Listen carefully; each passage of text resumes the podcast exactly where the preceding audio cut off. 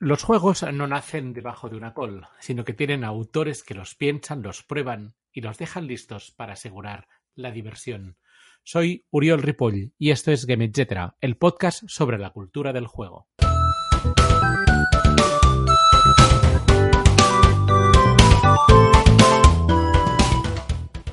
Hoy tenemos una novedad, se llama Grande y Peludo, y para explicarnos todo su proceso creativo hemos invitado a su autor, Josep María Llué.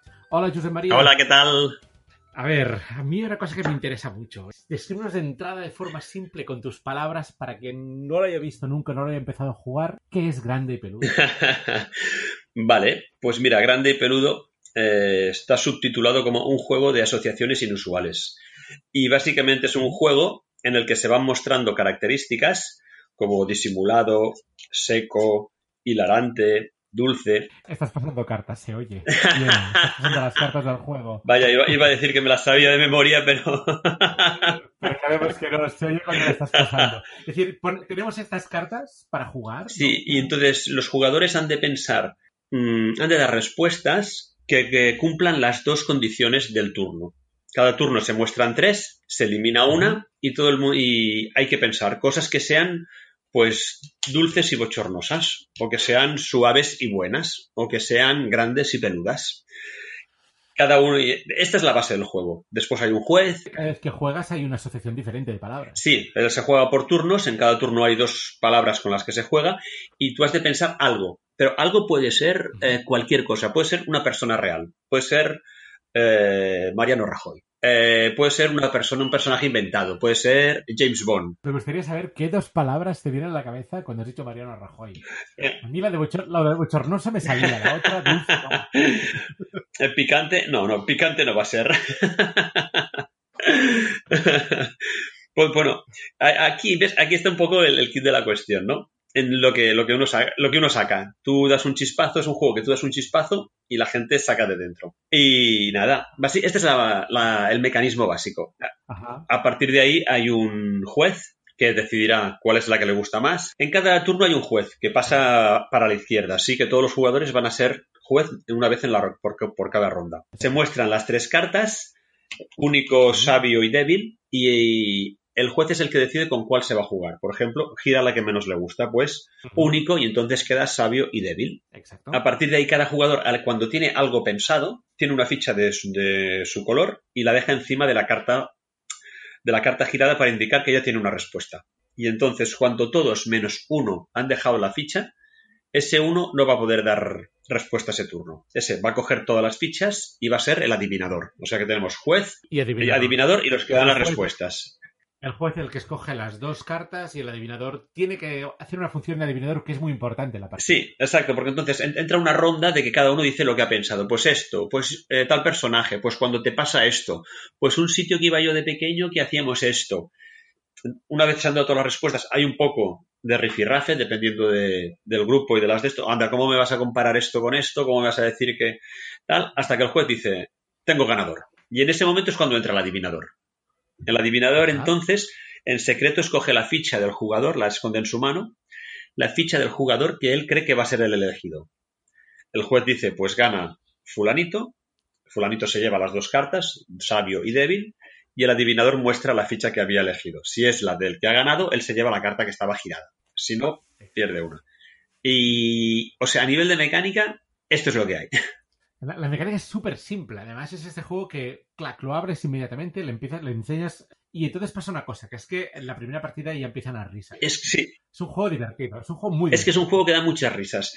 Porque es un juego. A ver, como juego es muy simple, pero. Tiene, porque es. Es el, jugador el que pone el 80% del juego. A mí, con el paso del tiempo me doy cuenta. Me gustan los juegos que son casi son una excusa para sacar cosas de dentro de los jugadores. Entonces, claro, tú a la que oyes dos palabras, eh, muchísimas veces ya te viene una imagen a la cabeza, pero es que al, lado al de al lado le viene otra totalmente diferente. Mira, hicimos una presentación en la FNAC hace un par de semanas y vinieron muchos chavales de 10 años de la clase de, mi hija. Entonces, hicimos unas cuantas rondas, ¿vale? Y salieron, bueno, yo iba sacando, saqué dos y salía una que era comprometedor y pegajoso, ¿vale? Entonces, es para jugar.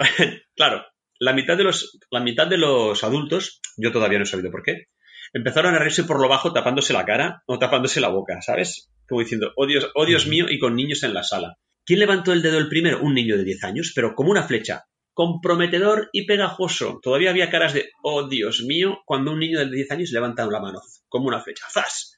Vale, ¿cuál es la respuesta? ¿Qué, ¿Qué has pensado tú? Dice, una boda de monstruos. Dice, porque los monstruos son como pegajosos y cuando te casas te comprometes. Y por eso es comprometedor y pegajoso. Qué grande, qué grande. No se nos había ocurrido nunca algo así.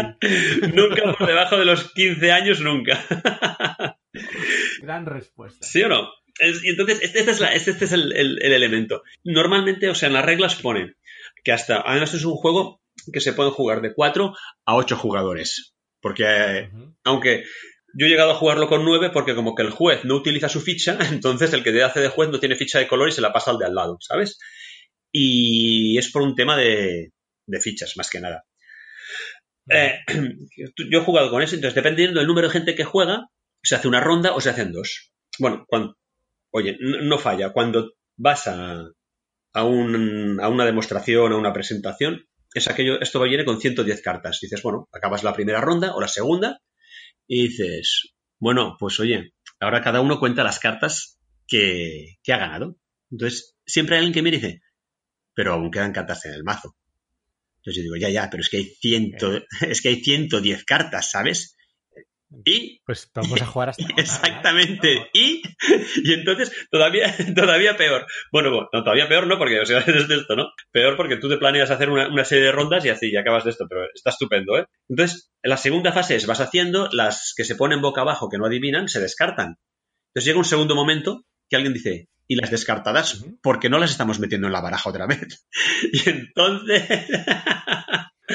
acabas, acabas como, como jugando, yo que sé, 120 cartas que vienen a ser, pues eso, 140 turnos, pero porque te enganchas, te enganchas. ¿Y qué crees que para ti qué es, qué es lo que hace que este juego sea así de divertido?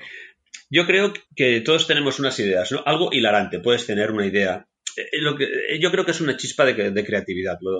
Suena un poco así rimbombante, pero creo que es así. O sea, tú estás acostumbrado a algo débil. Bueno, pues tú tendrás tu lista de cosas débiles, ¿no? Empecemos por la voluntad, sigamos por un caracol, sigamos por un alguien que está enfermito, sí, sí. Eh, cosas picantes, como la, pues la mostaza, el chile, la guindilla, no tienen ninguna gracia. Pero ¿qué pasa si has de cruzar dos cosas que están lejísimos? ¿Y qué pasa si, o sea, qué pasa si has de buscar algo picante y débil? ¿Y qué pasa cuando lo oyes y dices imposible y no has acabado de decir imposible y ya te ha saltado una chispa en la cabeza que dice, ostras, no, esto es picante y débil. Esto es picante y débil. Cuando alguien dice algo, te está provocando una nueva chispazo mental, decir, es cierto, puedo construir sobre esta cosa que han dicho. Totalmente. Y además, tú dices algo, por ejemplo, picante y débil. Pues alguien dirá, pues mira, eh, un pote de tabasco que se te ha quedado en la nevera y como que se ha caducado, es picante, pero ya está más débil. Dices, ah, sí, muy bien, muy bien, estupendo. Y el siguiente dirá, pues un sátiro de 120 años, porque el tío es picante, porque es un sátiro, pero ya está débil porque tiene 120 años. ¿Sí? Y entonces es como una montaña rusa, porque cada uno pone su trozo, su, trozo del tramo de, este recorrido de significados, ¿no? y el efecto tienes el efecto dentro de tu cabeza, es decir, no puede ser, no puede ser, ah, sí, sí, esto, esto, y cuando lo pones encima de la mesa resulta que hay otro que ha ido por un camino totalmente diferente. Y, esto es divertido. Esto a la gente nos gusta. Es la sensación de Dragon Khan neuronal. Totalmente. Que ves, que va subiendo, va subiendo, ahora lo veo, ¡pam! Y Totalmente. Y, y esto, y hay veces aquello que se dan, se dan respuestas que uno dice tal cosa, otro dice la siguiente, no sé qué, y hay uno que dice esto. Y ves que todo el mundo dice, oh, no, ya está, se ha acabado, se ha acabado el turno, nadie va a conseguir superar esto. Y el siguiente va y dice... Siempre hay alguien que supera. Totalmente. Oye, pues tengo una mala noticia, que nos hemos pulido los 10 minutos. Antes sí eran 10 minutos, tío, es verdad. como nos has provocado varias ideas en la cabeza, yo hay dos cosas que quiero que me intentes responder de manera muy rápida. A ver si puedes hacerlo rápido. Venga. ¿Cómo te vino esta idea? Entendí mal otro juego. Eh, había oído hablar del manzanas con manzanas. Un día lo cogí en una tienda, leí, la trasera muy rápido, la leí en diagonal porque me tenía que ir y pensé, hola, qué guapo, hay que sacar dos adjetivos e inventarte algo, qué guapo, jolín, lástima que no se me haya ocurrido a mí. Al cabo de una semana lo compré y cuando leí las instrucciones vi que sí que se me había ocurrido a mí porque el juego era diferente. Vale, por tanto, por tanto, autores de juego en potencia, leer en diagonal las traseras de los juegos. Y aquí tenéis una fuente. O con ojos de María que también es, una mirada especial. Y la última, cada vez más encontramos gente que quiere hacer juegos, quiere publicar juegos y quiere vender juegos. Tú tienes experiencia en las tres cosas, hacer juegos fantásticos, saberlos publicar y además que son juegos que tienen proyección internacional que funcionan muy bien. Si tuvieras que dar un consejo a alguien que dices, quiero hacer algo de esto, ¿qué le dirías? Mm, si tuviera que ser solo uno, sería persevera. Bueno, puede ser uno para cada cosa. Vale, sí, mira, pues entonces, si has de hacer juegos, haz juegos que te gusten a ti. Porque si no te gustan a ti, no podrás hacer que, que gusten a vosotros. Segundo, pruébalos mucho. Escucha a los demás. Mira qué funciona, mira qué no funciona. Es el trabajo de relojería. Y cuando tengas un juego que te gusta a ti, que funciona con diferentes grupos, llévalo a todas partes y persevera, persevera, persevera, persevera. Y cuando acabes, vuelves a perseverar, porque esto es una carrera de fondo. Igual que el que quiere ser pintor, igual que el que quiere ser cantante, hay muy pocos éxitos absolutos. Has de estar ahí y has de tener fe en, ti y en, lo, y en tu juego.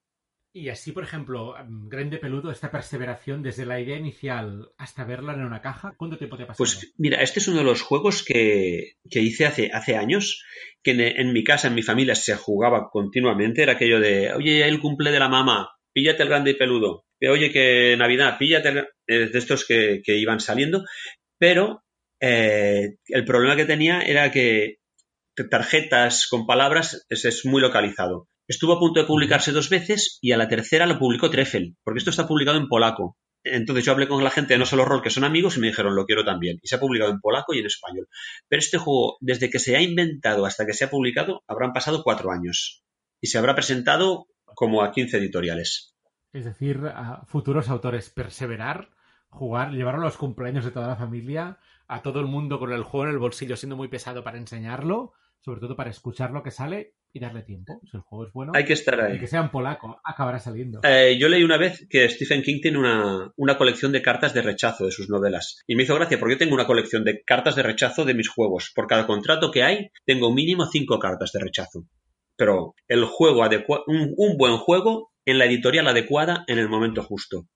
Y... Exacto, también hay esta parte de casualidad, ¿no? En, el, claro. en la publicación de un juego. Sí, claro. Lo que pasa es que contra más veces ruedas la bolita, menos importa la casualidad, fuerzas las posibilidades. Tú puedes tener, has de tener un buen juego, llevarlo a una editorial que le interese ese tipo de juego y que no tenga nada parecido. Porque me han pasado las tres cosas. Llevar juegos a gente que me dice, oye, este juego es una pasada, pero no es nuestro estilo. Eh, y gente que me dice, es un juego estupendo, Ay, también me han dicho, este juego no es bueno, ¿eh?